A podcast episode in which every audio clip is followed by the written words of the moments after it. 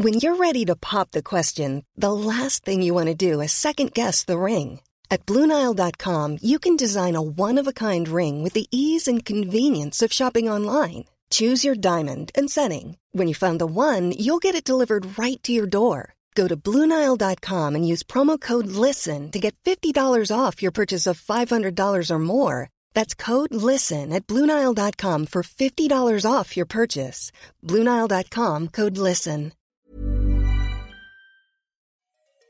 A, en fait, le problème, c'est qu'il y a un article qui a mis le fou aux poudres, et avec une citation avec Ornicar, on veut mettre fin aux raquettes organisées des auto-écoles traditionnelles. Alors évidemment, euh, on n'a pas trop maîtrisé notre com parce qu'ils n'étaient pas très contents. Les auto-écoles traditionnelles a mis le feu aux poudres parce qu'on a demandé notre agrément. Et puis, qu'est-ce qui donne l'agrément? Euh, C'est un comité qui est composé des gens de la préfecture, et puis à l'époque, des gens des syndicats des auto-écoles traditionnelles. Et on était mal barré, évidemment, tout le monde a dit, mais si jamais vous donnez l'agrément en plein comité, si vous donnez l'agrément à Ornicar, avec ce qu'ils ont dit, etc., euh, vous nous lancez un, un message d'appel à la guerre et euh, on va se mettre dans la rue et tout bloquer, etc.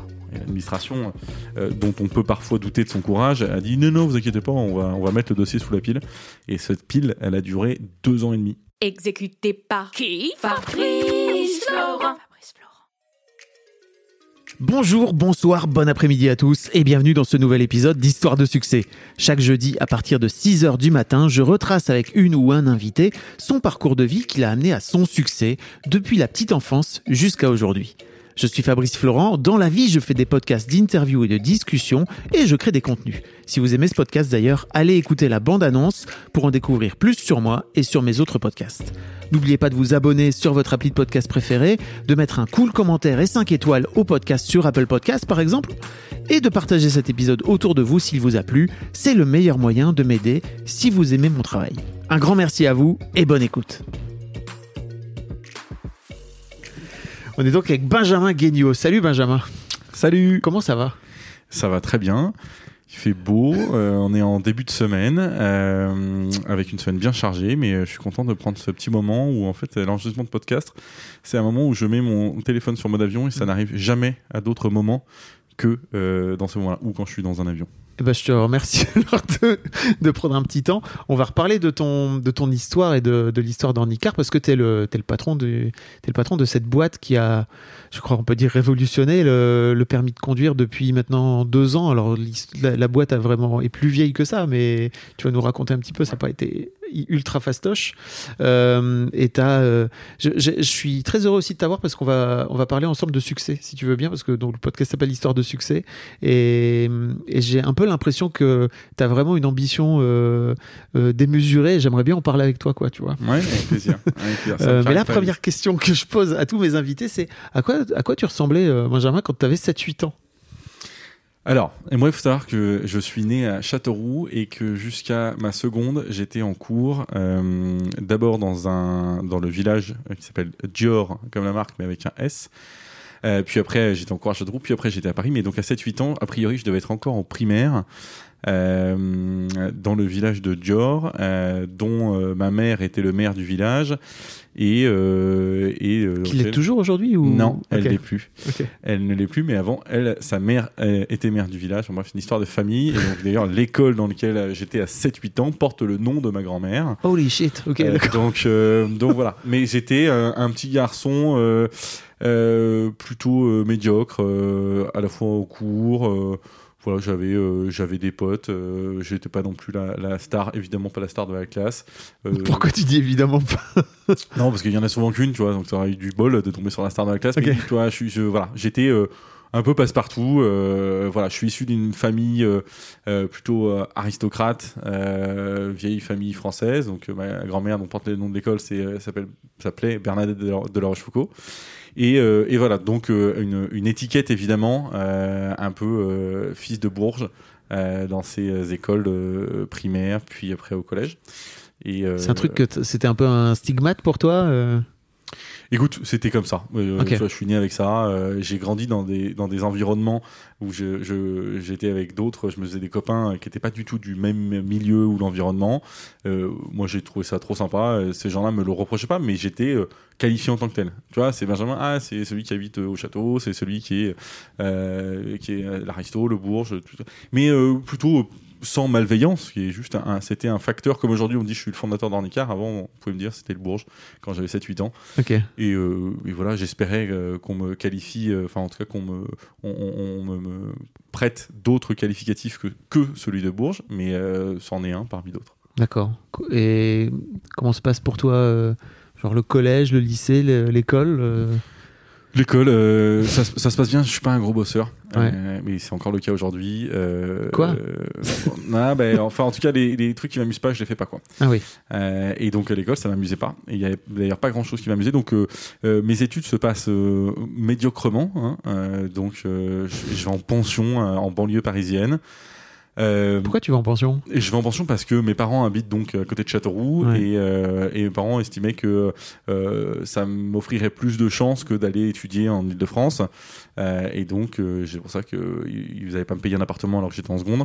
Et donc euh, la pension euh, Ok. est finalement le meilleur moyen, sachant que moi c'était tout était écrit. Hein, j'ai deux grands frères jumeaux qui sont au-dessus de moi, puis une sœur. On a tous fait exactement le même cursus en termes de pas d'école mais pension en seconde et, et voilà.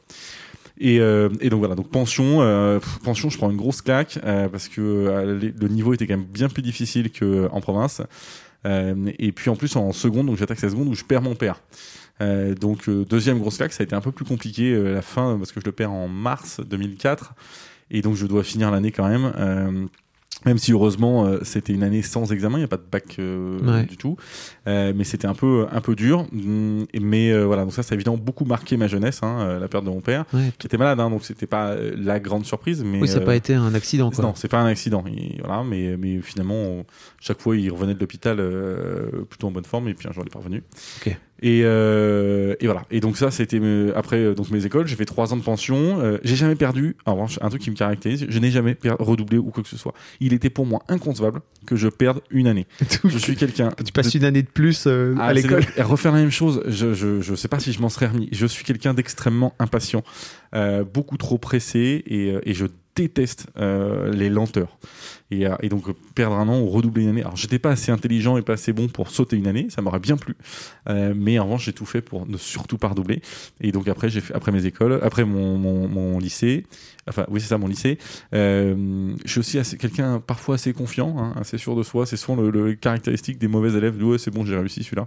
Puis finalement c'est deux quoi. Et, et donc là je, je présente les écoles de commerce post-bac parce que j'avais évidemment aucune envie, je suis pas un bosseur, donc je vais pas faire de prépa.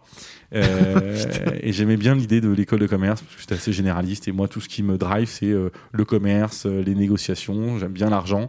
Euh, et voilà. Et donc, le les études de commerce, ça me paraissait pas mal, mais je révise pas en me disant, de toute façon, ça, va- ça, ça va passer tout seul, impeccable. Et puis, évidemment, je n'ai même pas les euros, hein, donc je me plante, mais à l'écrit, mais terriblement, quoi. Pour pas même pas être, enfin, être reçu dans les convocations orales, où là, après, ils refont un gros tri, c'est que j'étais vraiment nul. Et donc je me dis euh, bon bah qu'est-ce que je vais faire? Un truc qui me prend pas trop de taf. Et donc là je vais en BTS commerce international. Et donc là euh, se poursuit euh, quelques années de glandes où j'en fous pas une. Euh, et alors pour le coup ça se passe très bien. Je sais pas le commerce ça m'allait bien. Donc sur certaines matières je suis même matières je suis même majeur de promo donc ce qui m'était jamais arrivé. Et puis après je dis en revanche il faut quand même que j'ai fait une école. Et donc je présente une enfin des écoles les écrits comme là les concours et puis euh, je suis là, j'ai un peu plus bossé euh, et je, suis admissible donc pour passer les, les euros à euh, à l'époque ça s'appelait Euromed à Marseille, Nancy, Poitiers et Bordeaux. Bon, on n'est pas sur les cinq premières, hein, euh, qu'on soit honnête. Et, euh, et Parce voilà. que pour les gens qui savent pas, il y a, il y a des classements d'écoles de Ouais, commerce. pardon. Et Ouais, il y a effectivement, euh, c'était pas HEC ou pour entendre SCP et SEC. ou de enfin, toute façon, l'objectif dans ces histoires, c'est toujours de te classer d'une manière ou d'une autre. Donc, Exactement. euh, ça- Exactement. Mais moi, je, et moi, je suis très client de ce genre de classement, etc. Et Ouais. bref, je suis pas, je, je- j'avais même pas présenté les grandes écoles. hein, Mais t'es client de ce genre de classement et pour autant, tu passes ton temps depuis tout à l'heure à dire que t'étais bof, quoi. Tu ouais, vois ouais, bah ouais. mais au moins, ça me permet de me, de, savoir où je suis. Ouais. Exactement. Euh, donc moi, je suis assez, euh, j'ai besoin de ces repères-là. Et donc voilà. Bon, donc je fais, ces- en fait, je fais les euros. Donc je suis admissible à, à- notamment donc Euromed qui s'appelle Kedge aujourd'hui. Et là, je vais passer les euros. Et puis, euh, je découvre Marseille. Et là, je passe euh, deux jours chamés. Euh, L'oral se passe trop bien et comme je suis toujours trop confiant, je dis allez, c'est bon, c'est sûr, je les ai mais fumés les, les, les, les, jurys là. C'est sûr que je suis pris. J'appelle tous les autres parce que c'était Nancy, il fallait me taper à traverser la France, à Nancy, euh, Poitiers. Alors je viens de Châteauroux, donc c'était pas pour me retrouver en école à Poitiers. Et puis je sais pas, Bordeaux m'attirait moins. Et donc j'annule tous mes autres euros en disant vas-y, de toute façon c'est Marseille ou rien, etc. Donc évidemment ma mère pète un câble en disant mais enfin c'est soit très con, soit vraiment complètement inconscient quoi. Et certainement un peu des deux. Et, heureusement j'ai été euh, donc admis, j'avais bien réussi effectivement parce que j'ai eu 19 pour le coup. euh, elle me sent très bien à mon oral et, euh, et donc je suis rentré à Marseille. J'ai fait trois ans d'école à Marseille. Là aussi, euh, surtout pas d'année de césure parce que ça serait une année de perdu. Euh, et donc là, je, je pensais glander en BTS, puis j'ai découvert ce que c'était que la vraie glande. Euh, cours le lundi et le mardi matin et, euh, et être en vacances le mardi à midi, euh, le week-end. Euh, le problème, c'est que t'es étudiant, t'as pas de pognon et t'as 5 jours et demi de vacances, quoi. Donc il faut les occuper. Euh, et donc au bout d'un moment, ça m'a amusé un an. Puis évidemment, j'avais plus un rond. Euh, et puis surtout un train de vie qui était pas du tout. euh, on faisait des teufs tout le temps. Et je me suis dit bon allez, il faut que je switch. Et donc je me suis mis en apprentissage. Et donc j'ai fini en apprentissage. À l'époque, c'était un peu moins répandu. Et quand je disais autour de moi, mais je vais faire l'apprentissage, etc. Encore une fois, dans mon milieu un peu aristo, machin, etc. On me dit non, mais pas du tout. profite de tes études. c'est hyper, c'est très mal vu l'apprentissage, alors que pas du tout. Bah oui, ça permet d'apprendre le métier. C'était Enfin, vraiment, c'était chambé. Alors, je le faisais pas euh, vraiment. Enfin, c'était pas une question financière pour pouvoir payer mes études. C'était juste que là, je commençais vraiment à sombrer dans, dans, dans la glande ultime, quoi. Et donc, euh, je me dis, bah, effectivement, je, ça, ça, ça va me simplifier la vie Et- pour pouvoir trouver un boulot. Quoi. Mais tu crois que cette histoire d'apprentissage, c'est parce que c'est en général, ça se rapporte au métier euh, très manuel. Complètement. ouais, c'est ça. Complètement. On, ouais, associe ça à de la maçonnerie. Enfin, Ouais. Ce sont des très bons métiers, hein, de la maçonnerie, de la coiffure, euh, de la plomberie, la- de la boulangerie, euh, etc., La boulangerie, ça. etc. Et donc euh, voilà, donc là j'ai passé deux ans euh, chez SFR, c'était c'était trop bien. En plus, on m'a pour le coup donné très vite des grosses responsabilités, gérer un budget, euh, voilà, gérer des magasins euh, pour faire euh, vendre euh, des téléphones, des forfaits, des machins, etc. Ok. Et donc euh, passionnant, euh, vraiment très cool. Et puis euh, et puis après, euh, je me suis euh, je me suis dit ok, euh, j'ai bien bossé, euh, donc je vais partir pendant avec ma copine à l'époque qui est devenue ma femme, je vais partir pendant euh, un an faire le tour du monde.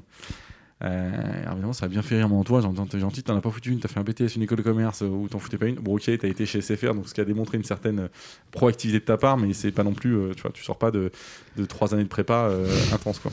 Et bon, bref, et donc là, études, euh, pardon, pas- voyage, euh, Voyage. de voyage, et ça, c'était trop cool. Alors, ça a pas du tout duré un an, finalement, ça a duré quatre mois parce que euh, j'ai- aussi tendance à être un peu un panier percé, donc j'ai consommé euh, en, en quatre mois ce que j'avais prévu de consommer en un an. Et donc, euh, retour au bercail, et là, euh, dure réalité de trouver un boulot, quoi. Salut à toutes et à tous. Petit aparté dans cet épisode, ici le Fab du montage.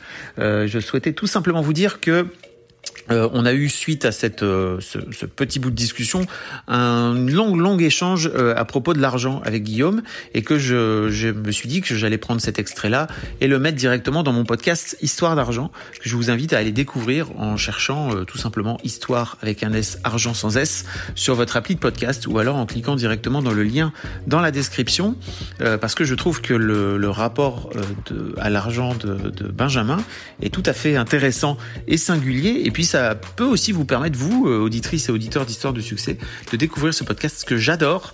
Et euh, euh, j'ai vraiment des, retours assez géniaux. Ça se passe donc tous les premiers et les troisièmes vendredis de chaque mois. Il y a un nouvel épisode où vous pourrez découvrir une discussion avec un ou une de mes invités où on discute d'argent. Voilà, fin de l'aparté. Je vous laisse pour la suite de la discussion avec Benjamin et je vous souhaite une belle fin d'épisode. Merci beaucoup. Là, je, me confronte à, la- dure vie de rechercher du boulot en France en 2011. En tout cas, je sais pas si c'était particulièrement difficile en 2011, mais je ne trouvais pas de boulot. Vraiment, j'ai passé quatre mois à chercher du boulot. Euh, et puis, euh, j'ai fini par trouver un boulot de, euh, de, sales, en gros, dans une, une boîte qui, qui installe des réseaux de fibre optique noire. À l'époque, à Paris, mais maintenant, ils le font partout en Europe. Donc, ça permet de relier des... euh, des sièges d'entreprise, notamment avec des data centers, avec des, fibres, des fibres dédiées. Bref, un truc très infra, très, très tech, pas du tout moi. Et donc, je vends pendant 14 mois un truc, mais je sais même pas ce que c'est, je comprends pas à quoi c'est vraiment à quoi ça sert et tout. Alors, parfois, j'ai des interlocuteurs, des interlocuteurs qui trouvaient ça absolument génial, mais moi, j'étais pas du tout excité par ce produit, quoi. Euh, mais je me suis dit, allez, c'est un bon exercice, euh, faut que je me plonge dans le truc, faut que j'apprenne ce que c'est, comprendre, etc. Donc, j'ai réussi à faire quelques ventes.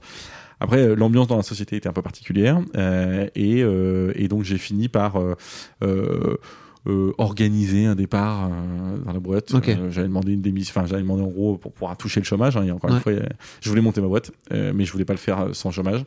Euh, et donc euh, je- Rupture je conventionnelle. voulais une rupture conventionnelle et là le, le boss me dit euh, non mais si tu veux monter ta boîte t'assumes et tu te casses et tu fais comme un vrai entrepreneur et, euh, et tu t'as pas d'argent. Et peut-être qu'il a raison j'en sais rien je m'en fous j'ai aucune honte à le dire. Moi il était absolument inconcevable que je me barre sans, sans, sans le chômage pour pouvoir monter une boîte.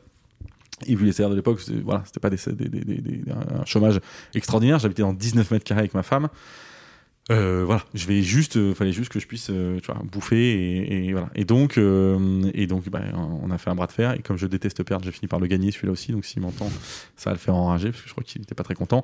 Ou j'en ai pas foutu une pendant deux semaines, pendant deux semaines, pendant au moins deux mois peut-être au bureau, à, à jouer à, à Candy Crush aux yeux de tous. Et il a fini par dire ok bon vas-y je te vire. Et donc, je me suis virer et ça m'a permis d'avoir mon dossier pour me lancer et demander le, le chômage.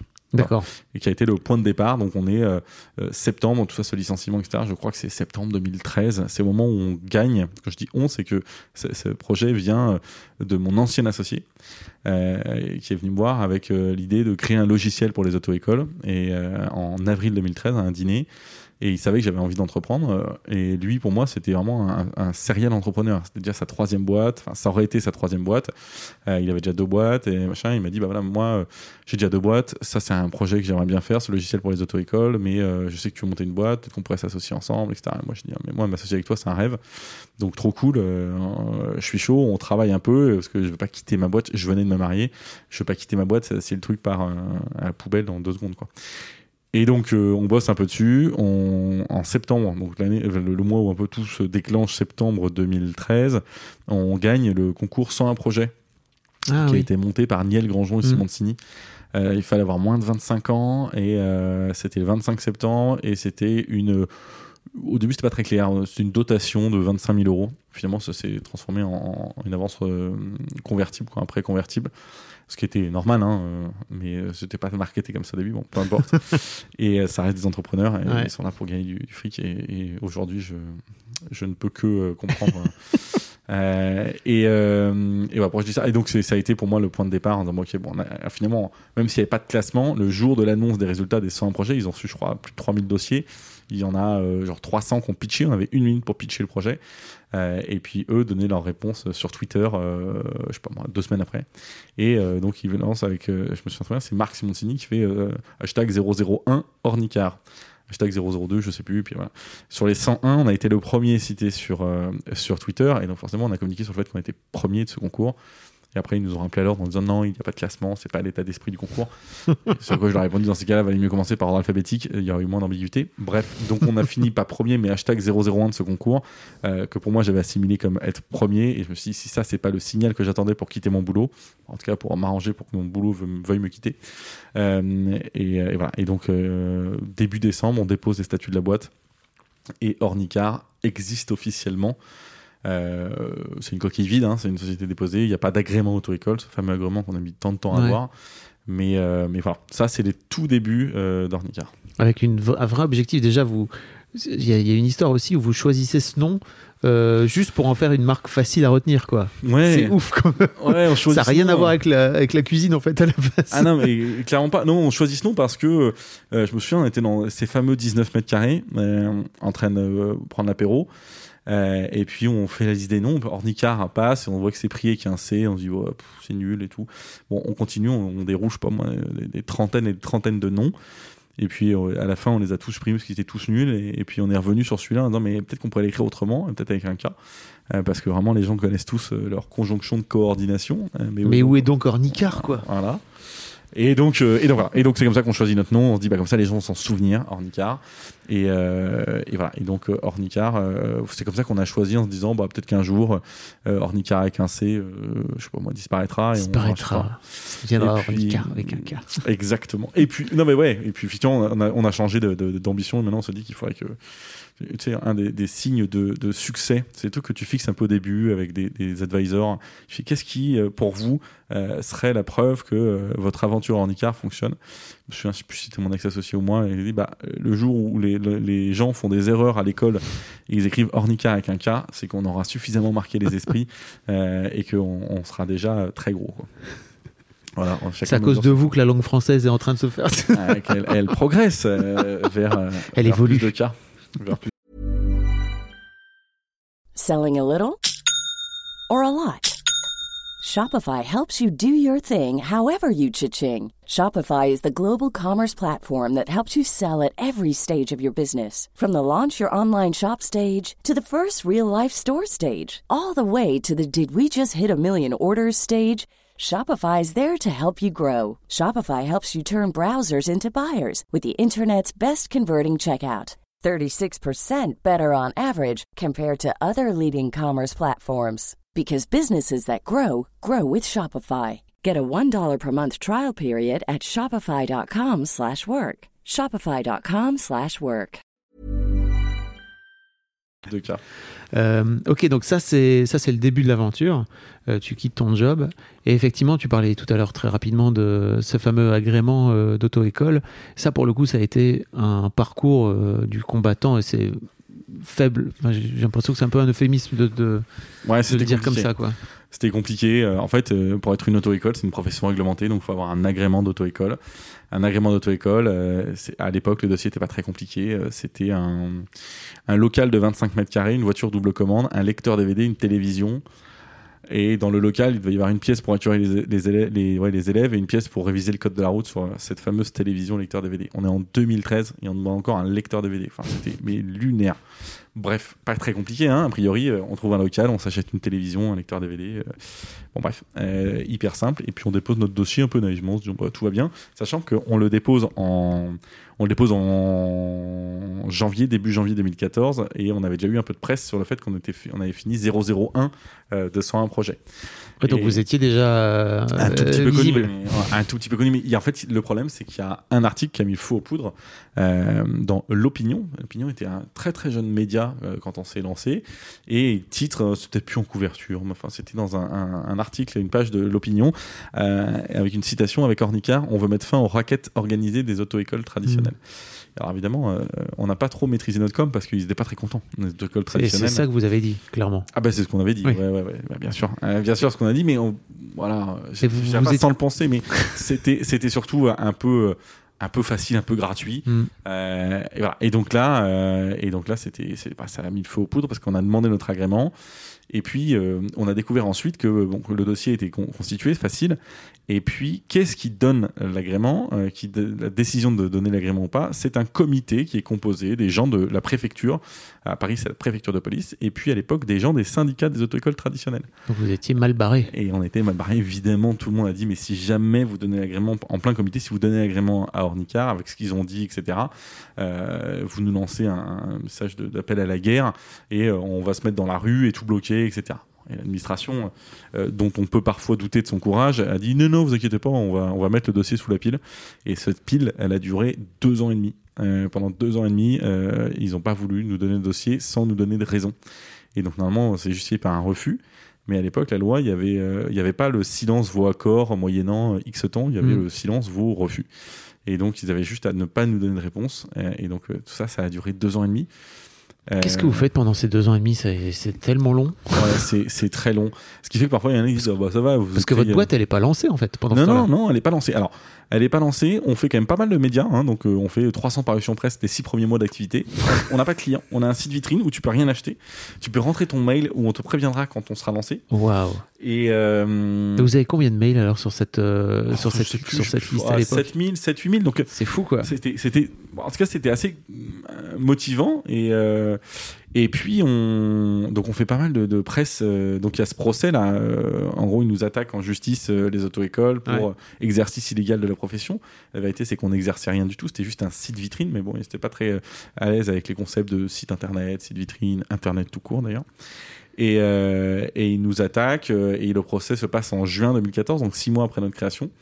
Et euh, on gagne euh, le procès, on le gagne, on le gagne partiellement, mais on prépare la nuit d'avant de la décision. Et on prépare avec notre avocat de l'époque. Il nous dit, on va préparer deux communiqués. Un où grosse victoire, machin, etc., incontestable, et puis l'autre où victoire un peu plus mesurée, machin.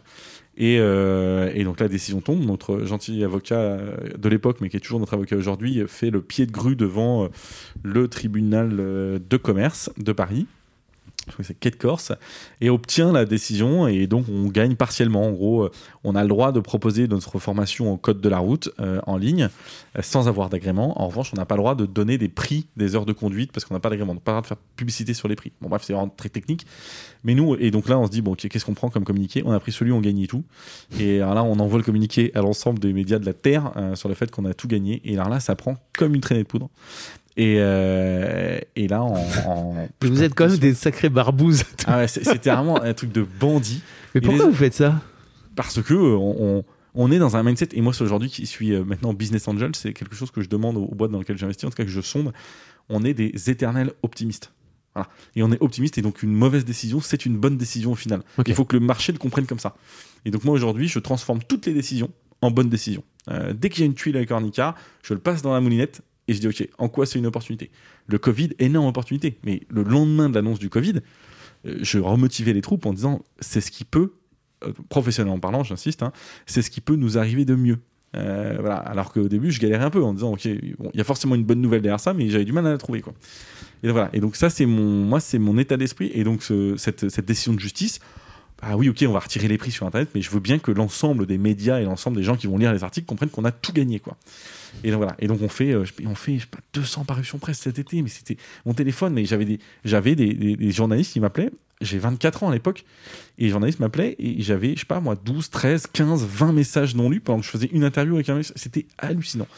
Mais à croire que vraiment, euh, on avait gaulé des SK en plein acte, quoi. C'était, c'était Wow. vraiment le, enfin, le truc de la terre, quoi. Et on fait des plateaux télé, on fait des plateaux radio, et puis euh, Qu'est-ce qu'est-ce qui fait qu'il y a un succès comme ça, tu crois? Bah, les gens les gens détestaient les auto-écoles. Euh, et donc la petite boîte qui se fait la petite boîte disruptive euh, par des jeunes qui sourient euh, qui veulent baisser le prix du permis de conduire qui sont attaqués par les gros syndicats d'auto-écoles mé- méchantes etc ça les journalistes adoraient ça. Et en fait il y a un sujet. On a gagné euh, 14 concours sur 15 présentés. On les a tous gagnés les concours. C'est très Astérix, hein. mais complètement, mais complètement. Et, et en fait, il y a aussi un truc, c'est que ces gens-là, donc les, les journalistes, les, les membres du jury de concours, ils connaissent tous quelqu'un qui est dans une auto-école et pour qui il galère parce que l'auto-école veut pas lui rembourser tel truc et tout. Et donc chacun, ils avaient l'impression de prendre un peu leur revanche. Ah oui. Et les journalistes, c'est pareil, ils t'appellent, ils disent Mais ouais, mais moi ça m'étonne pas, Bah, heureusement que vous êtes là parce que moi, mon petit neveu euh, Kevin, là, Mm. il est en train de se faire euh, mettre bien profond là parce que machin, etc. Et, euh, et donc, une espèce de sympathie parce que les ennemis de mes ennemis étant mes amis, et ben, et voilà. Et ça, ça a pas mal euh, donc sollicité les médias qui étaient contents de voir ça, et contents de voir ça. Et puis, on a même fini le 29 août avec euh, en faisant la une du New York Times pour te dire à quel point ça a pris des proportions démesurées. Tu vois, on était, on avait toujours pas de clients. hein. Euh, Oui, c'est ça, a- c'est que j'allais dire, votre boîte, elle est toujours pas lancée pendant ce temps-là. c'est une coquille vide, quoi. Et on fait, la, pour le coup, la une du New York Times. La une, en disant, euh, évidemment, c'était une satire de, euh, de la politique française, euh, comment en France, euh, les boîtes qui essayent de- de- de- d'améliorer les choses se font empêcher d'exister par une régulation, une régu, Régulation, merci, euh, trop compliqué, etc. Bon, bref, évidemment. Et euh, suite à quoi on se fait convoquer à l'Élysée parce que interdiction de faire du French bashing. Donc on se fait taper sur les doigts comme une maîtresse d'école. Là, c'était le principal du lycée qui nous appelle et qui vient nous dire c'est pas bien, vous avez dit du mal de la France à l'étranger, attention, c'est pas gentil, etc. C'est à quoi on leur a dit, non, mais attendez, euh, moi déjà, je m'en tape de ce que tu me racontes. Si tu veux que je raconte une belle histoire sur la France, à toi de nous, de nous donner de quoi raconter une belle Ouais. histoire. Là, tu nous bloques parce que tu as peur des syndicats, etc. Donc, c'est même pas la peine. De, de- je, je ne suis pas achetable sur ce sujet-là. Euh, J'adore mon pays, mais je le défoncerai autant qu'il me donne l'occasion Ouais. euh, de le défoncer si jamais euh, il m'empêche de, de- de créer une boîte qui a un- vraiment un, un vrai intérêt public. Quoi. Je lisais un article sur toi dans La Nouvelle République, donc Ouais. euh, Ouais, journal local, n'est-ce pas? Retour aux sources. Euh, qui dit euh, qu'en fait vous finissez par il se murmure alors j'adore vraiment le, le, langage de la PQR il se murmure il se murmure dans le landerneau qu'il a fallu l'intervention express du ministre de l'économie de l'époque Emmanuel Macron pour débloquer la situation Ouais, non mais c'est euh, vrai. la phrase est joliment tournée. Non, non, mais c'est- vrai. Alors, à, l'époque, euh, à l'époque, déjà, on lève des fonds. Grâce à cette surmédiatisation, pour nous, ça a été une formidable opportunité de lever des fonds. Donc, on lève un million et demi d'euros. On n'a toujours pas de clients. C'est fou ça quand même. Euh, hallu- hallucinant. Bah, Mais comment tu, comment tu, comment vous le vivez? Ouais, ça vous êtes je là, lève pas de fonds, je- moi je cherche rien. Et les fonds qui m'appellent, qui m'appellent, qui m'appellent en disant mais euh, tout le monde ne parle que de vous, machin, etc. Le marché c'est génial, etc. On va investir. Au bout d'un moment, les gens te forcent à accepter un million et demi d'euros. Bah, tu dis bon vas-y, je vais le prendre. Et puis là, eux, eux, c'était à traverser le désert parce qu'ils ont investi en, ju- non, en novembre 2014. Et donc on, on a eu l'agrément deux ans et un peu deux ans après quoi. Un peu ouais, deux ans après. Et, euh, et, et donc, euh, chaque board, parce que quand vous avez des fonds d'investissement au capital, eh ben, on organise des conseils d'administration, on les tient au courant régulièrement des avancées de la boîte. Et ben, il y a des boards, on se faisait bien chier parce que Bah, il y les avancées, il avait rien. Alors, on a quand même, parce que ça se finissait pas les galères. mais En revanche, il y avait une belle revue de presse. ah, ça, ça, ils étaient contents, on gagnait plein de concours, on était, on est bêtes de concours, euh, plein de, plein de presse, mais toujours pas d'argent. Et, euh, et on décide quand même de dire, ok, bon, on lève un million et demi, qu'est-ce qu'on fait? Alors on a fait beaucoup de conneries, mais on a fait un truc qui n'était pas une connerie, c'est que, enfin, que d'ailleurs, c'était pas une décision, on n'avait pas le choix. Et on s'est dit, bon, on va au moins commencer le code de la route, puisqu'il y a des décision de justice nous a, nous a dit qu'on pouvait faire du code de la route euh, sans avoir d'agrément. Et on va voir donc les éditeurs que tout le monde connaît, euh, Code Rousseau, euh, après on en connaît bien, mais ENPC, donc c'est Édition nationale du permis de conduire, et Deezer, bon, bref, qui sont des, des, des- des solutions informatiques, enfin des, éditeurs de, de questions de code. Ok. Et puis on va les voir et ils nous disent euh, non, mais euh, j'ai reçu un courrier des auto-écoles traditionnelles, des syndicats, Aïe. et ils nous ont dit euh, le premier qui bouge avec vous, euh, on demande à toutes nos auto-écoles partenaires adhérentes de partir de, de chez vous. Et donc les mecs un peu emmerdés en disant bah, vous aujourd'hui vous voulez nous prendre je sais pas moi 200 euh, licences par mois. Ouais. Bon ok c'est cool mais en vrai si on part avec vous et qu'on en perd euh, 40 000 par mois vraiment c'est en- vraiment la merde quoi. Et donc ils nous ont dit bah non on peut pas. Donc, Et les a- donc, comment t'as transformé ça en bonne nouvelle?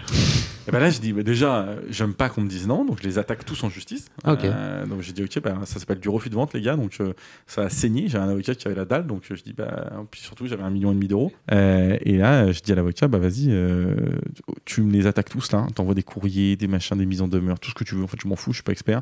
Euh, mais euh, je veux que tout le monde tremble quoi. Euh, on ne refuse pas à Ornicar le fait de pouvoir co- commercialiser les produits de quelqu'un d'autre. Un peu d'ego là-dedans. hein. J'ai appris après à le mettre de côté, mais c'est des décisions un peu drivées par l'ego. et, et mais je me suis dit, bah, c'est pas grave. De toute façon, je vais pas, le, le temps de la justice n'est pas le temps de l'entreprise et encore moins celui des startups. Donc donc je vais développer notre propre, on va développer notre propre euh, question de code, enfin notre propre logiciel du code.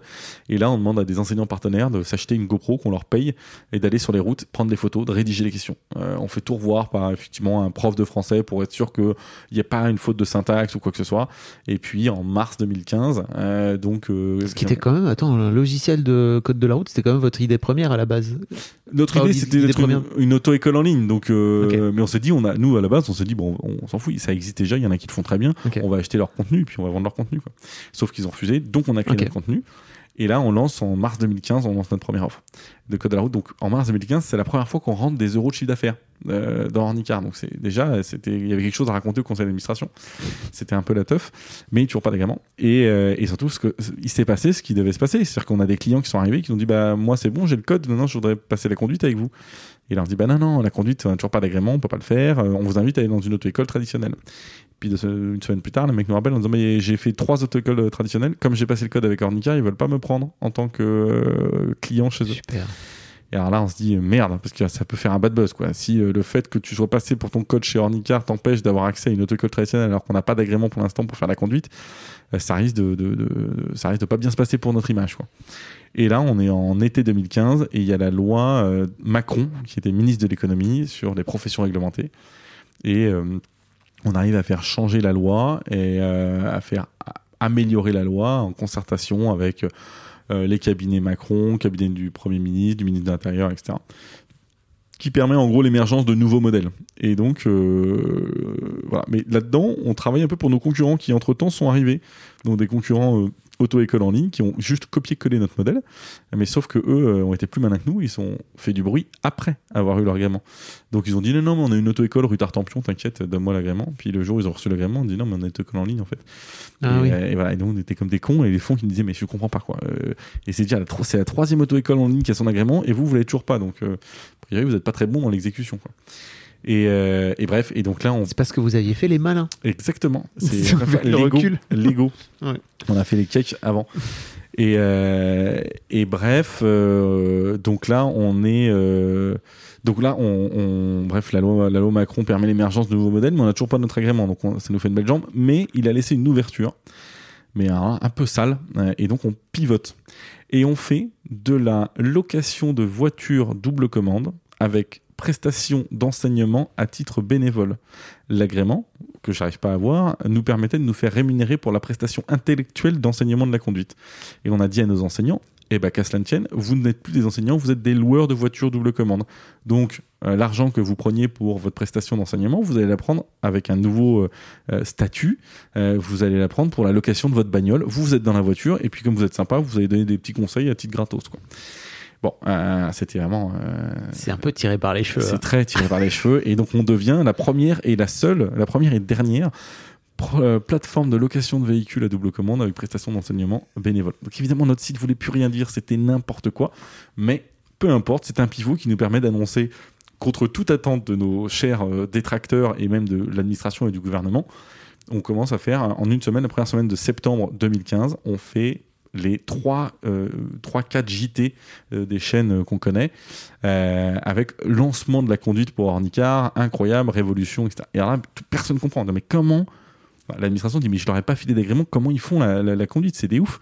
Les mecs ils disent à, tout le monde qu'ils font la conduite alors qu'ils n'ont pas d'agrément et tout. Et donc euh, évidemment je reçois mon téléphone sonne dans tous les sens. Mais qu'est-ce que vous faites là? Euh, Vous allez finir en prison et tout. Mais pas du tout, monsieur. Regardez le texte. On a étudié la loi. euh, notre la prestation d'enseignement est à titre euh, euh, bénévole et tout. Les mecs, euh, c'est des politiques, donc ils connaissent pas forcément la loi par cœur. Je, leur en veux pas. Et, euh, en revanche, il y a un syndicat qui connaît pas non plus la loi par cœur, mais qui dit bah, je vais quand même les attaquer en justice. Alors c'est marrant. Quand c'est moi qui fais les procès, ça dure des années. Mais alors quand c'est des concurrents qui font des, enfin des concurrents, des, syndicats d'auto-école traditionnels qui font des procès, ça a duré très très peu de temps. Et donc, ce qui va référer, je sais plus quoi. Et, euh, et là, euh, la fête est finie en décembre 2015.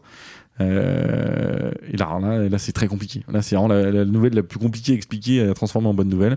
Euh, on perd. Ça s'appelle un abus de droit quand on prend plein de morceaux de loi pour en faire notre propre interprétation. Ça s'appelle un abus de droit et c'est pas autorisé. Et donc, euh, on perd.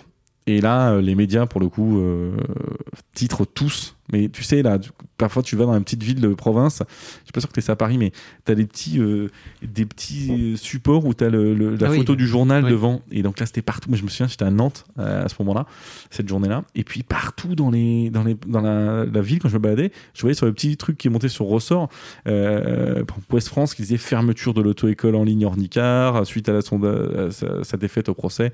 Les syndicats, évidemment, qui font péter le champagne et tout. Et on perd, quoi. Et là, là on, est, on est vraiment dans la merde. Parce que euh, on a des clients, euh, les fonds, euh, et puis si, si l'opinion publique pense qu'on ferme, eh tous les clients nous appellent en disant il faut me rembourser. Moi, j'avais payé, payé 20 heures, remboursez-moi. Alors là, là, là c'est vraiment une gestion de crise. Et, et puis en plus, à ce moment-là, je me brouille avec mon premier associé. Et donc, décembre 2015 est pour moi le pire mois professionnel de ma vie. Et donc. euh, Vous n'êtes pas d'accord sur, euh, enfin, sur vouloir rentrer dans. et on n'est pas d'accord sur la vision. mais- On n'est pas d'accord sur la vision. En fait, on a fait une erreur, c'est qu'on s'est séparé euh, de ville. Euh, à la base, on a on lancé Ornicar à Paris et lui a voulu aller à Nantes. Euh, moi, je m'y opposais pas du tout hein, au début. Et, euh, et puis, en fait, euh, loin des yeux, loin du cœur et loin de la vision. Et donc, la vision a divergé. Puis, il y a des moments où on se retrouvait plus du tout sur la vision et on a dit, bah, en fait, il faut Parce que toi, tu étais à Paris et lui, il était à Nantes, c'est ça? Vous étiez à Exact. distance. Ok. Et donc, euh, donc voilà. Intéressant ce truc de loin des yeux, loin du cœur. Ah ouais, Là-dessus, moi, c'est maintenant, c'est un vrai enseignement, ça, et le fait d'être à 50-50. Compliqué parce que. ah, vous étiez à On 50-50 était à 50-50. Donc, euh, quand t'es pas d'accord sur la vision, euh, heureusement, on avait levé des fonds. Enfin, heureusement pour moi, on a levé des fonds euh, parce qu'on a fait appel aux fonds et les fonds ont dit bah ok, on va auditer la boîte. Enfin, la boîte, il y avait que dalle à auditer. hein. Elle avait finalement même pas une année d'activité. Donc, euh, tu vois, alors la ligne Ornicard dans, le- dans les fonds, ils commencent à dire, ils commencent à nous saouler Ornicard. Ils font pas de business, en plus ils se mettent sur la gueule, euh, ça commence à nous saouler. Oui. Mais ils font quand même le taf, gentiment, et ils font l'audit de la boîte. Et, euh, et puis finalement, ils décident de dire bah, on, on a plus confiance dans la vision de Benjamin. euh, donc euh, voilà. On peut, on peut donner un conseil, hein, ne faites jamais 50-50. Non, c'est- 50-50, c'est ouais, il faut qu'il y ait un chef. Ouais, 51-49 minimum. Quoi. Exactement. il faut que euh, quand il y a une décision où vous n'êtes pas d'accord, il faut qu'il y en ait un qui dise bah, en fait, je suis désolé, mais C'est moi moi, le boss. Euh, donc, il faut que ça arrive le plus rarement possible, mais ça ne peut pas ne jamais arriver. Si vous avez, s'il y a deux personnalités fortes, etc., c'est très compliqué d'être toujours, toujours, toujours d'accord. Donc voilà, moi, je, je déconseille le 50-50, mais euh, ça, et puis bah, soyez ensemble à côté. Alors aujourd'hui, effectivement, on est plus habitué au télétravail, etc. C'était moins le cas en 2013 peut-être ce conseil vaut moins aujourd'hui, j'en sais rien. Mais euh, en tout cas, c'est quand même plus simple d'entreprendre avec un associé et d'être à côté physiquement de cet associé pour pouvoir, en fait, en permanence échanger, aller déjeuner, euh, prendre un café, j'en sais rien, n'importe quoi. Donc, euh, donc voilà, là on est en, en, janvier 2016. Janvier 2016 et c'est la merde. Donc je m'associe avec le premier salarié de la boîte qui est aujourd'hui mon associé, Flavien et en fait avec qui on récupère on récupère Arnica enfin, lui il récupère Arnica parce que moi j'en suis complètement coupable hein, de, cette situation les journaux titrent, euh, que c'est la, merde, en gros, euh, confirment. Euh, on est dispute avec les associés. Mon associé avait toute la partie tech sous lui, donc évidemment, des amours de la partie tech, parce que eux préfèrent que ça soit mon associé de l'époque qui reprenne la boîte. Bon, bref. on n'a plus de cash, évidemment, ce serait pas drôle sinon, parce qu'on a bien cramé. Hein, on a fait des séminaires très cool. Euh, moins de croissance, mais pas mal de séminaires. Et puis, euh, et voilà. Et on est janvier 2016. Ton histoire, on dirait le loup de Wall Street, en fait, jusque Ouais, ouais, ouais, ouais, ouais. Non, mais Je suis plus de la fin, mais je me demande s'il finit pas en prison. Euh, il, finit pas, il finit pas bien. Enfin, il, il, doit de l'argent, beaucoup d'argent. Bon, a priori, c'est pas ton cas. J'ai pas trop de dettes. Mais ouais, ouais. et donc là, là c'est la merde. Et avec Flavien, on récupère cette boîte-là. Et, puis Flavien, c'était son idée depuis le début en disant, mais cette idée de, enfin, cette histoire d'agrément, enfin, de, de, d'enseignement, un titre non bénévole, machin, etc. C'est vraiment bancal. Parce que nous, à la fin, on s'était même dit, mais super, on fait même plus besoin d'agrément, on sort de la réglementation, on va rester une plateforme de location de voitures à double commande, machin. Et bref, et là, il, me dit non mais on n'a pas le choix, hein, on doit redemander un agrément et tout. Et donc on se dit bah ok, euh, janvier 2016, on reprend la boîte dans l'état dans lequel elle est, sans argent. Les investisseurs me disent non non, euh, évidemment tu n'auras pas d'argent en plus. Ce que moi je leur ai dit, je leur ai dit très bien, vous me faites confiance, vous me donnez la boîte, mais il va falloir passer à la caisse parce que moi je peux rien faire quoi. Et là, on fait une blague d'investisseur que à l'époque j'ai pas compris que ça m'a. D'ailleurs ça m'a beaucoup énervé. Et ils m'ont dit euh, tous, enfin tous un peu morts de rien. tu verras, sans argent, on prend de bien meilleures décisions. Et là, j'ai dit non mais putain. en tant que gars qui a fondé une boîte autofinancée depuis 15 ans, je, te confie Ah mais c'est non mais et après moins de séminaires. ah mais c'est clair. Après coup, après coup, ils avaient entièrement raison. Et donc là, on prend des décisions où euh, tu vois, on n'a plus d'argent, donc on paye plus nos fournisseurs, euh, machin. Et moi, en parallèle, je négocie. Donc on, fait un dossier de dépôt de, de, de, de demande d'agrément. À nouveau, historiquement, on l'avait fait à Paris. Et là, on se dit, on va être plus malin alors vraiment, euh, c'est vraiment euh, Obélix dans la file pour, pour aller voir la potion magique. on va être plus malin, on va changer de préfecture. Donc on est allé à Nantes, parce qu'on avait, on avait un bureau à Nantes, celui de mon ex-associé. Et on va changer de nom. On va plus s'appeler Ornicar comme ça, ils vont pas nous reconnaître. Et donc maintenant, on s'appelle, si tu vas sur société.com, etc., même d'ailleurs dans le 50, dans le Next 40, là, Next 40 qui a été annoncé la semaine dernière, on voit Marianne Formation, quand même tiré ou entre parenthèses Ornicar. Et c'est qu'à l'époque, on a changé notre dénomination sociale. On s'est dit, on va prendre le nom le plus passe-partout, euh, un peu, euh, un peu momoche, et puis euh, on va demander un. Marianne en plus, vraiment. Ah, mais on est, évidemment. En fait, on nous avait appelé les, les Robins des Bois du permis de conduire, donc on s'était fait notre petite blague. Notre back-office s'appelle Sherwood, enfin bref. donc il y avait toute une vanne autour de, autour de Robin des Bois. Et donc, Marianne Formation, on va déposer notre dossier, trop fier de notre, notre petit contournement, etc. Mais je te jure, deux heures après, je reçois un appel du, du ministère de l'Intérieur qui a dit bah alors on a bien vu votre demande. Euh, deux heures après. Ah mais on s'est remonté tout de suite en disant il y a Guignot qui demande un agrément. euh, retour. Guignot, et ça nous dit quelque chose. Mais c'était vraiment, je te dis, c'était c'était Obélix qui avait mis une perruque quoi. en fait, on, on t'a reconnu quoi. Et, euh, et là, donc là, je le dépose en janvier. Et là, il me dit normalement ils ont trois semaines pour répondre. Et là, pas de réponse. Ah, c'était dur. Moi, en parallèle, euh, on n'a plus d'argent, donc je dois négocier un plan B. Donc, je vais voir euh, cette gentille euh, BPI, Banque Publique d'Investissement, qui est une vraie aide pour les startups. Et je lui dis, non, mais là, j'ai besoin de, j'ai besoin de sous parce que je suis vraiment, vraiment dans la merde. Et là, ils me disent, OK, ce qu'on va faire, c'est que le jour où tu es capable de nous présenter cet agrément auto-école que tu nous promets depuis tant de temps, on te fait un prêt de, je sais plus, c'était 400 000 euros. Euh, 400 000 euros, c'était parfait. Vraiment, c'était exactement ce dont je voulais, ce dont j'avais besoin. Et, et voilà. donc, j'avais un agrément qui valait 400 000 euros que je devais avoir. Et donc, autant dire qu'un agrément de 400 000 euros, je me suis bien battu pour l'avoir. Et donc là, on n'avait plus trop de, on avait encore une fois plus de sous. Donc les derniers sous, on a envoyé des lettres de, mise en demeure, de, procès, d'avocat, de je sais pas quoi, à la terre entière, en disant Maintenant, il faut nous donner notre dossier. Notre dossier est complet. Vous n'allez pas nous refaire le même coup qu'à Paris. Vous avez déjà euh, agréé euh, trois autres auto-écoles en ligne.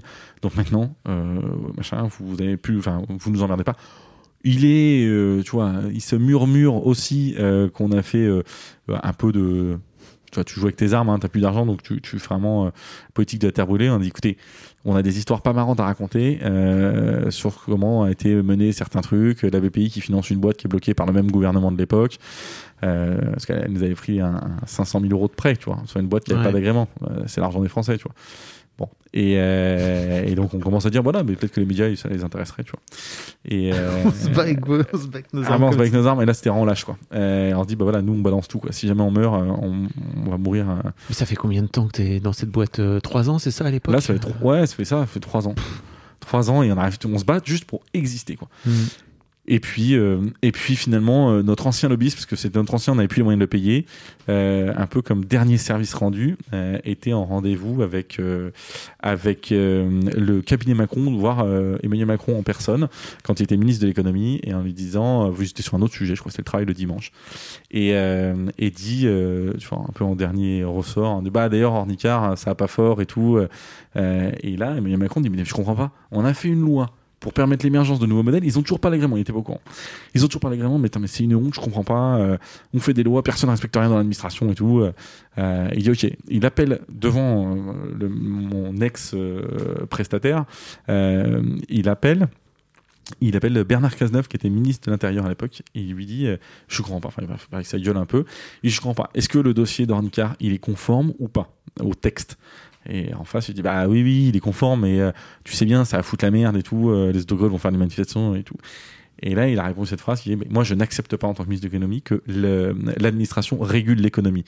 Euh, si jamais le dossier est conforme, euh, que euh, la concurrence se fasse et tu lui donnes leur agrément et je veux plus entendre parler de cette histoire, etc. Et deux semaines plus tard, on était à la préfecture de Nantes, tout sourire, faisait quand même trois ans qu'on attendait. On nous donne notre agrément en disant, mais ils étaient quasiment avec une batte de baseball en disant, vous communiquez sur le fait que vous avez votre agrément, on vous tabasse. Vous faites les malins, vous souriez même là, là tout de suite. Si tu te mets à sourire, je te jure, je te défonce. Et ouais, on était avec mon ex. T'exagères un associé- peu, tu sais. Ah, avec mon associé, c'était hallucinant. Enfin, voilà, honnêtement, c'était euh, c'était que des menaces en disant on vous le reprendra, machin, etc. Bref, et même ils Mais avaient sorti une en fait, quand on y réfléchit un peu, c'est effectivement, en fait, ils vous en voulaient parce que vous aviez cette fameuse phrase dans l'opinion, quoi. Alors ça c'était ouais ça c'est ça c'est les syndicats les syndicats nous en voulaient parce que déjà on s'attaquait à leur à leur euh, Ouais. à leur marché et, euh, et donc et- sauf que l'administration a, a pas toujours peur de- des représailles mais elle a très peur des professions véhiculées. Ok. Une profession véhiculée c'est une profession qui peut te bloquer ta ville. Ah oui. Euh, et un préfet, il a pas envie que sa ville soit bloquée, il a pas envie que son département soit bloqué. Et donc, il se dit, euh, non, non, mais moi, euh, pour la paix des ménages, je préfère faire un, un peu emmerder les petits start-upers, là. Et donc, euh, et donc, voilà. Et donc, on a fini par avoir cet agrément, et on est le 31 mars 2016. Et on rentre à Paris dardard et on fait une teuf dantesque avec notre équipe pour fêter cet agrément. Et donc, les 400 000 euros pour nous permettre de nous relancer et payer les salaires euh, de la BPI. Et, euh, et voilà. Et donc, c'est le- finalement le vrai point de départ d'Ornicar, euh, tel qu'on le connaît aujourd'hui.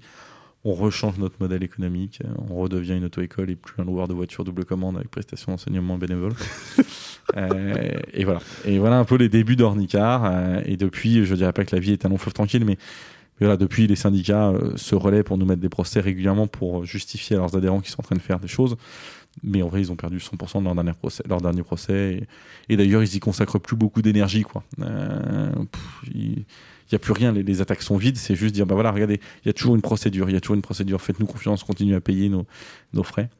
Et, euh, et au lieu de conseiller à leurs adhérents d'innover, ils ont préféré leur dire vous inquiétez pas, on s'occupe des innovateurs.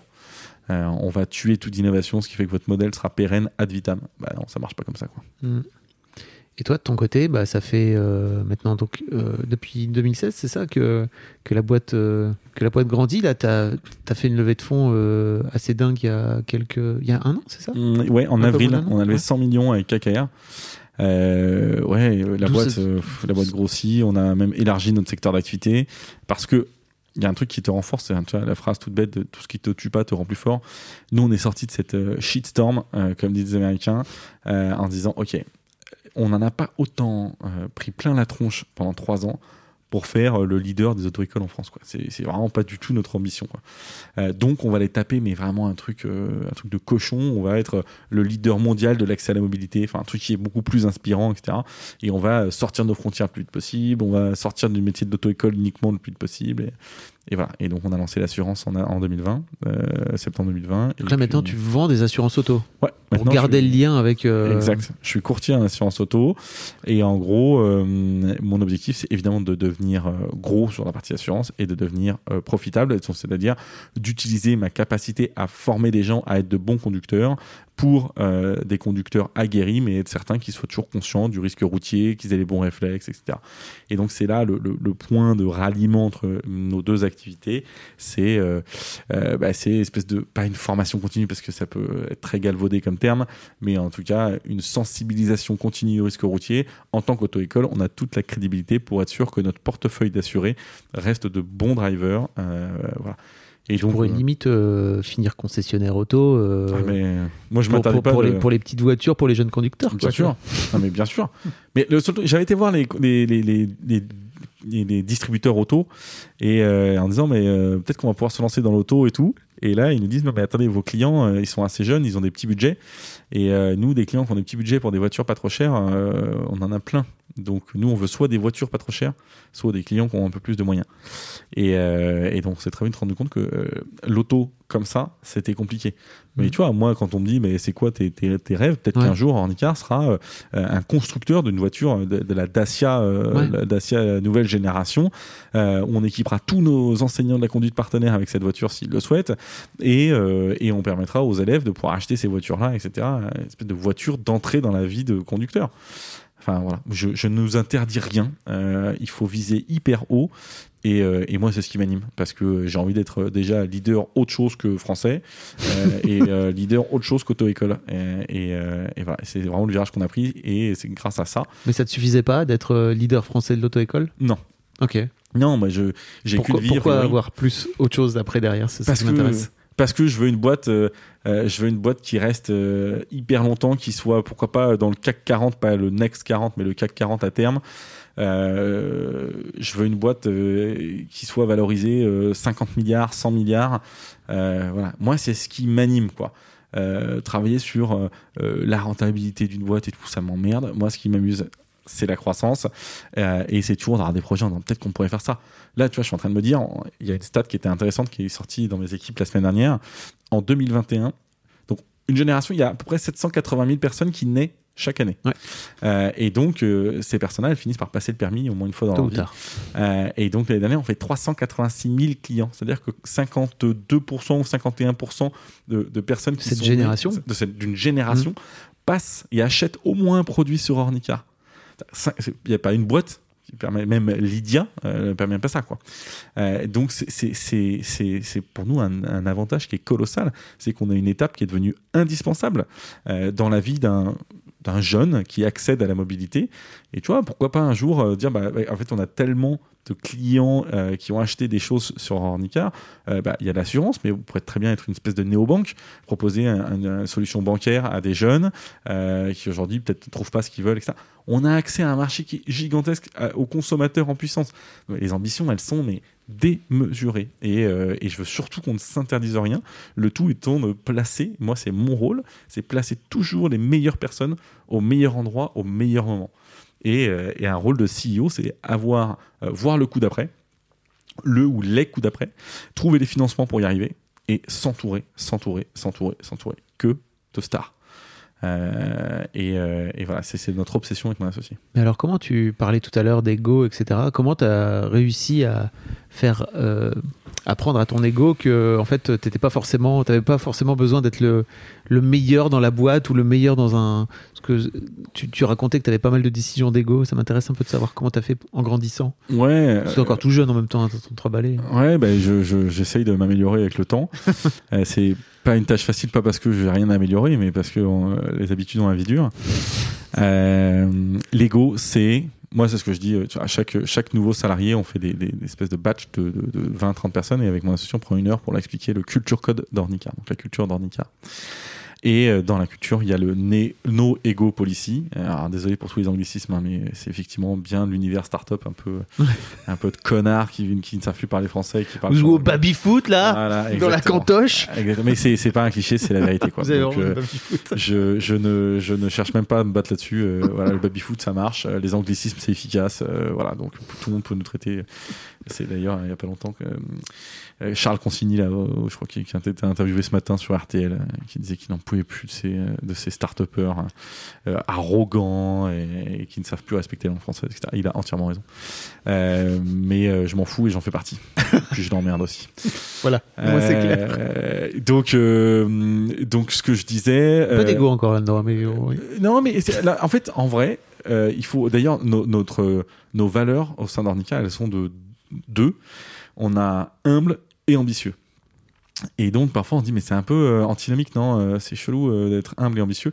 Non, on est hyper ambitieux, on veut conquérir le, le monde, on veut racheter Google. Mais le fait d'être humble, c'est que je, je ne sais pas comment faire et j'en ai aucune idée. Et si je me plante, bah, c'est pas grave. Je suis très à l'aise avec l'échec. J'ai aucun problème à reconnaître que j'ai dit une connerie, que j'ai fait une connerie. Euh, et ça, je pense que la totalité de mon équipe pourra le, le- en témoigner. J'en dis beaucoup des conneries, j'en fais beaucoup des conneries. Euh, et j'ai aucun problème à le reconnaître. Là-dessus, je ne mets pas du tout d'ego là-dedans. Euh, et voilà. Et donc, c'est un travail en permanence. Je me suis rendu compte qu'on a pris des décisions au début d'Ornicar qui étaient un peu trop drivées par l'ego. Euh, et donc, euh, il faut qu'à chaque fois, il y ait une raison valable pour faire ce qu'on fait et qui ne soit pas liée à l'ego. Communiquer une levée de fonds, c'est une vraie question. Est-ce que, j'ai rien contre eux, mais est-ce que faire la une de French Web, ça a un vrai intérêt pour la société ou c'est juste pour un peu se faire mousser, tu vois? Euh, et parfois, il y a une levée, par exemple, une levée de fonds, on a décidé de pas l'annoncer euh, parce que ça n'avait, en fait, ça n'apportait rien euh, à Ornicar, etc. Aujourd'hui, on les réannonce parce que ça envoie un signal fort au marché. On est dans l'assurance, j'ai besoin de rassurer euh, nos prestataires, nos porteurs de risques, etc. Donc euh, voilà, c'est un exemple tout con, mais dans quelle mesure c'est important de communiquer sur sa levée de fonds. Et bah parfois euh, ça sert à rien parce que c'est juste pour se faire mousser. Et, euh, et voilà. Parfois ça, ça rassure euh, les, les personnes tierces avec qui on bosse.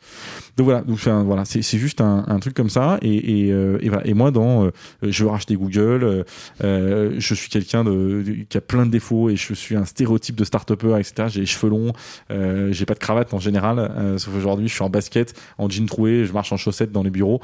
Voilà et bah ouais ouais ouais c'est comme ça. En fait c'est comme ça. C'est ni bien ni mal. Il y en a qui ont le droit de pas aimer ça euh, je m'en fous. Euh, Mm. et euh, voilà. Et je mets absolument pas d'égo- je le prends pas à titre personnel. Et pareil quand je demande aux équipes d'interagir avec leurs équipes. N'oubliez pas que euh, si vous avez une remontrance de votre manager ou même de votre manager, euh, c'est pas la personne qui est en train de juger, c'est dans un contexte de travail, dans l'intérêt commun de, l'avancée d'une organisation, d'un projet, qu'on vous dit que ça c'est pas bien. Ou quand je dois me séparer de quelqu'un, c'est hyper dur. Quand je dois virer des gens, c'est évidemment ce que je, ce que je préfère le moins ou ce que je déteste le plus plutôt. Euh, mais bah, quand on doit virer quelqu'un parce qu'il est plus au niveau, bah, voilà, dans l'intérêt de l'organisation, c'est pas contre toi. Toi, je te connais pas autrement que en tant que euh, membre de l'équipe Ornica. Mais dans ces conditions-là, on pense que quelqu'un d'autre, un autre profil pourrait apporter plus. Donc euh, voilà, je pense que tu es, une bonne personne, tu es super, tu as plein de qualités. Je pense que pour Ornicar aujourd'hui, il nous faut un autre profil. C'est même pas discutable, c'est tout, c'est comme ça. Et, c'est notre rôle de s'assurer qu'on est toujours les bonnes personnes au bon endroit au bon moment. Je répète souvent cette phrase parce que si on devait résumer le taf d'un CEO, c'est celui-là. Et c'est aussi, euh, notre taf, c'est de- de- d'inculquer ces valeurs-là et ces messages-là à nos subordonnés, à nos équipes. Euh, voilà. Encore une fois, hein, l'idée n'est rien. Le- la réussite d'une boîte, c'est l'exécution. C'est la capacité à mettre au travail dans la même direction une équipe de talent. Voilà, c'est tout. Donc, euh, et là-dedans, l'ego, attention, attention, attention à l'ego. C'est quoi pour toi euh, avoir du succès? Pour moi, avoir du succès, euh, hmm, bah, moi, je le mesure T'as à. la sensation aujourd'hui que t'as du succès? Ouais, j'ai que du succès parce que je peux euh, me payer des trucs, je peux, j'ai- j'ai- j'ai- je gagne l'argent qui vient, euh, qui vient témoigner de ce succès-là. Ok. Encore une fois, je suis drivé par l'argent. Et j'ai absolument pas de problème. Et souvent en entretien, je pose la question est-ce que l'argent est un de tes drivers? Et la réponse euh, non, non, euh, non, moi je suis là pour l'impact. Bon, ok, en fait, euh, je veux bien croire que des gens soient là pour l'impact, mais arrêtez de me répondre. Enfin, souvent je dis moi qui suis par exemple drivé pas du tout par l'impact, mais que par le pognon, quel est ton driver principal? Et là, bizarrement, je pourrais faire des stats, mais la réponse, elle change complètement. Donc voilà, moi, le succès. euh, Une fois que tu dis, tu- ce que tu veux dire, c'est qu'une fois que tu dis toi que c'est ton driver, Exactement. Les autres fois sont que tu plus le à l'aise. sur la table. Ok, d'accord. C'est ce qu'on dit. euh, alors là, je, je vais étaler une culture que je n'ai pas du tout, mais euh, j'écoutais, euh, je ne sais plus comment il s'appelle, mais qui, qui, qui, qui parlait de Zemmour et de sa, sa politique. Il disait qu'il c'était, il permettait d'ouvrir, je sais pas quoi, la, fen- la fenêtre d'Overton. La fenêtre d'Overton, c'est avec les propos de Zemmour, ça- ça- il permet aux autres candidats d'aller un peu plus loin que ce qu'ils auraient Ah pu oui. aller Mm. sur ces sujets-là, parce que Zemmour a tellement tapé fort sur, je sais pas moi, l'immigration, je sais pas quoi, je m'en fous, mais il permet aux autres de euh, finalement de se prononcer. Il laisse plus de liberté aux autres d'aller un peu moins loin, mais d'aller plus loin que ceux où ils auraient été euh, sans un propos comme ça. Brise un peu euh, une forme d'omerta, quoi. Exactement. Et pour moi, Ok. c'est pareil. En entretien, j'essaye de. Je suis la caricature de moi-même pour libérer la personne et lui permettre de dire vraiment qui elle est. Donc, je fais vraiment. euh, je dépeins un, un portrait caricatural de ma personne. Euh, et comme ça, la personne en face, elle se sent beaucoup plus à l'aise pour me dire qui elle est vraiment. Quoi. Je vois bien l'idée. Euh, tu t'as mentionné très rapidement qu'en fait, tu avais perdu ton père très jeune. Euh, J'ai l'impression que chez toi, il y a un peu une forme de vouloir euh, bouffer la vie euh, le plus possible, de vouloir réussir, etc. À quel point, je me demandais à quel point cette perte, qui doit quand même être dingue quand tu as, as 15 piges, euh, ton, ton père, ta figure paternelle, euh, a impacté euh, le mec que tu es aujourd'hui. quoi. C'est difficile à dire parce que j'ai pas, euh, j'ai pas connu de vie euh, dans une autre, avec une autre situation. Ouais. Euh, effectivement, moi, je, je, je relativise tout en permanence. Donc, évidemment, j'ai besoin de vivre à fond. Donc, j'ai besoin de faire des trucs un peu fous. J'ai besoin de, de, de, de faire, euh, que ce soit euh, des activités un peu, euh, un peu euh, folles, des, des, des, des, projets un peu fous, une boîte avec des grosses ambitions, parce que j'ai bien ce syndrome-là des je n'ai qu'une vie, quoi. Et je veux surtout pas perdre du temps à faire des choses qui ne m'intéressent pas. Et c'est aussi pour ça que je passais beaucoup de temps avec mes enfants. C'est que j'ai qu'une vie, mais mes enfants, ils auront plus jamais l'âge qu'ils ont aujourd'hui. Euh, l'âge où ils ont encore envie de passer du temps avec Ils leurs ont, parents. ils ont quel tes mômes? Ils ont un an et, trois, et quatre ans, allez. Euh, Ils n'ont pas, ils ont surtout pas le choix pour l'instant. ah, bah non, ils n'ont pas le choix. Et, et ils ont pas le choix. Et donc je vais en profiter tant qu'ils n'ont pas le choix. Et qu'en plus, j'ai l'impression qu'ils kiffent quoi. Ouais. Euh, et voilà. Et je veux, j'ai évidemment la, la, la phobie des euh, des, euh, des remords. Tu vois, non, putain, voilà, super. J'ai amassé plein de cash, mais euh, mais en fait, je ne, sais, je ne sais pas qui sont mes enfants. Mm. Euh, ma femme, je la vois plus. euh, Enfin, tu vois. Et voilà, ça, ça me C'est fait un truc peur. qui te fait peur, ça? Ouais, c'est un truc qui me fait peur. C'est-à-dire que j'ai envie de bouffer la vie, mais je veux pas me tromper de priorité. Et donc, euh, tu vois, jamais je demande aux équipes de bosser euh, le soir ou, le week-end ou ce soit. Moi, je suis très clair. Si vous avez une vie personnelle et c'est votre équilibre vie pro, vie perso qui fera que vous serez efficace. Moi, je crois pas du tout aux boîtes où on fouette les gens. On dit, il faut que tu bosses, mais, mais comme un chien. Oui, il y a des périodes de rush, mais, mais même pendant ces périodes de rush, euh, si c'est au, au- au sacrifice, au détriment de votre vie perso, mais ça vaut pas le coup. C'est qu'une boîte, c'est qu'un moyen pour gagner de l'argent. C'est c'est, ça n'a aucun sens quoi. Enfin, moi, le Ornicar, je ferai en sorte qu'elle n'empiète quasiment jamais sur ma vie pro, Euh, ma t'y- vie perso, euh, pardon. Très bon lapsus. tu vois. Tu y arrives aujourd'hui? Écoute, j'y arrivais là depuis janvier, c'est un peu intense, Ouais. Euh, mais j'y arrivais. Ouais. Moi, en général, je suis rarement après 19 h chez moi, euh, ce qui me permet d'entrevoir mes enfants. Euh, évidemment, je bosse jamais le week-end. Euh, je dois prendre bien 6-7 semaines de vacances par an. Et, voilà. Et en fait, si j'ai pas ça, ça ne m'intéresse pas. Alors, si jamais on venait de dire, je, sais pas, je sais pas qui pourrait me dire, mais peut-être mes investisseurs, j'en sais Oui. mes actionnaires, je leur dis, mais c'est pas, pas, pas de problème, c'est vous qui prenez la boîte. Quoi. Moi, je, je ne travaille pas dans ces conditions-là. Ça m'intéresse pas. Je m'en fous. Vous pouvez me prendre mes actions. Je, enfin, non, je m'en fous pas, mais on, se retrouvera devant les tribunaux.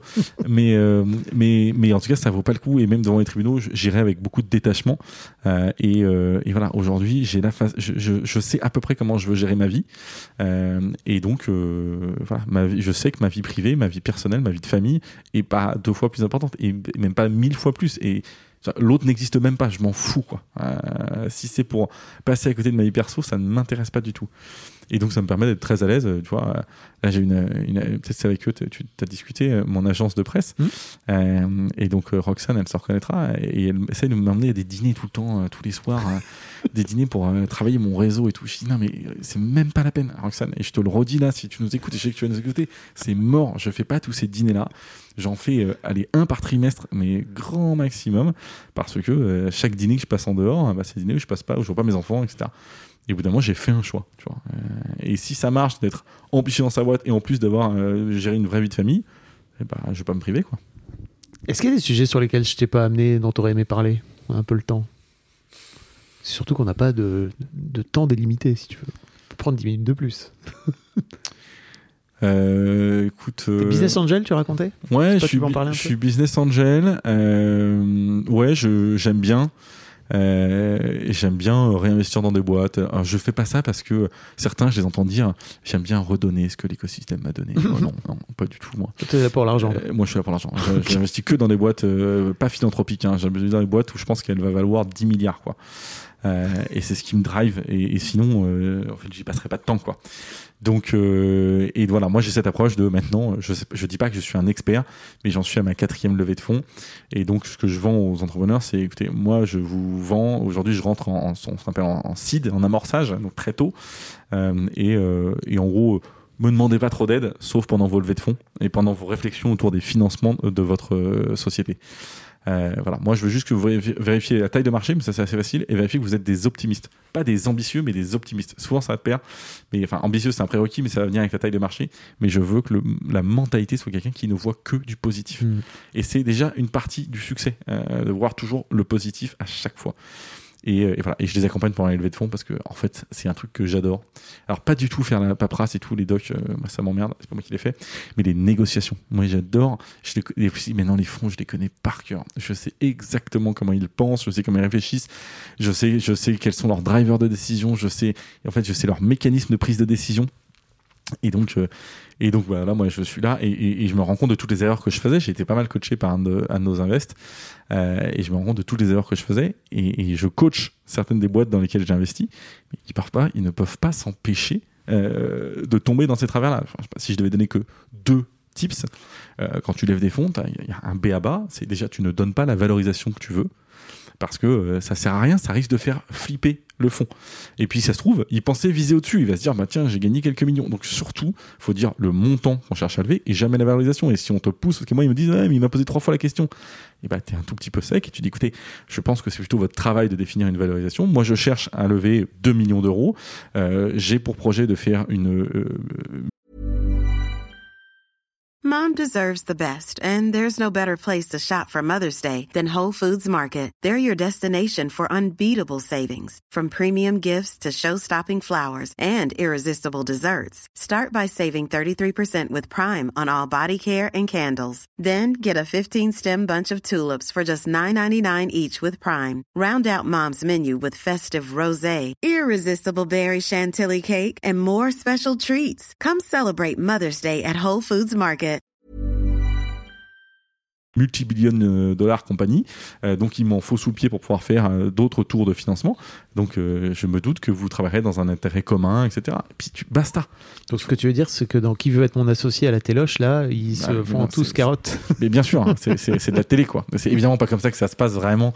Et voilà. Et donc, c'est premier conseil, ne jamais donner de valorisation. Et deuxième conseil, ne jamais dire avec qui vous discutez en parallèle. Parce que ça m'est encore arrivé, peut-être qu'il se reconnaîtra, je tairai les noms, mais euh, une boîte dans laquelle je- que j'accompagne, cette fois, j'ai toujours pas investi dedans, mais je l'accompagne. Et euh, je suis sympa parce que je vais investir dedans, mais je lui donne des conseils pour mieux euh, augmenter sa valorisation. Donc je me fais vraiment, je me tire une balle dans le pied, mais ça m'amuse. Et je dis, mais tu ne dis pas avec qui tu discutes. Parce que les mecs, ils vont s'appeler.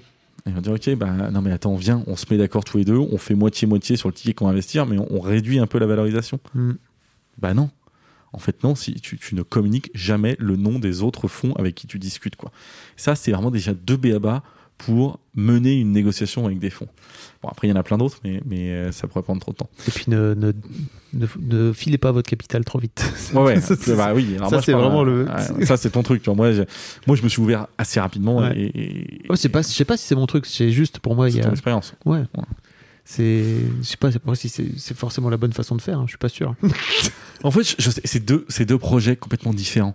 Il faut, tu vois, à partir du moment où tu lèves des fonds, tu, tu, tu te mets dans une position où euh, euh, tu es là pour, euh, tu deviens co-actionnaire de ta Ouais. boîte. Et donc ta mentalité, c'est de créer de la valeur le plus vite possible pour tes actionnaires, qui eux veulent, euh, qui eux veulent, pardon, faire en fonction du stade où ils investissent entre x5, x3, x2 euh, en 5 ans en général.